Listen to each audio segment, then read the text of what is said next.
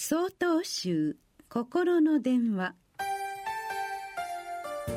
今週は「傍観者」と題して埼玉県長光寺福島新越さんのお話です。40年前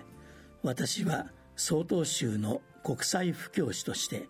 アメリカ・ロサンゼルスの全州寺に赴任して10年間布教活動に従事する機会を得ました。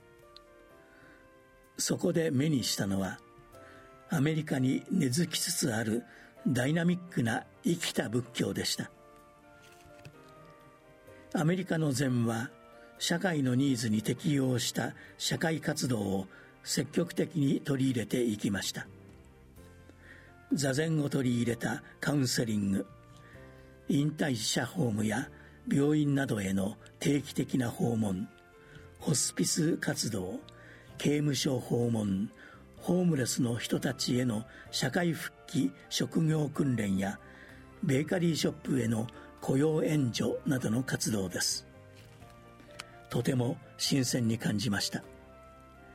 仏教の持つ限りない可能性と社会的使命感を再発見したのです。それは社会との関わりの中で具体的に動くということがいかに大事であるかを教えてくれました。自分の周りの社会に起きていることが他人事ではなく自分とつながり関わっていることに気づき自分にできることを行動に移すということです。昨今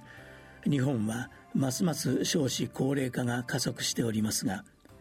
地域においてお互いに助け合う社会の実現がとても大切だと思います。具体的に子どもの登下校の見守りや一人暮らしの人たちの安否確認など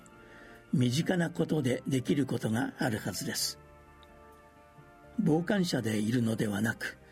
小さなことでもできることからコツコツと積極的に関わるようにすると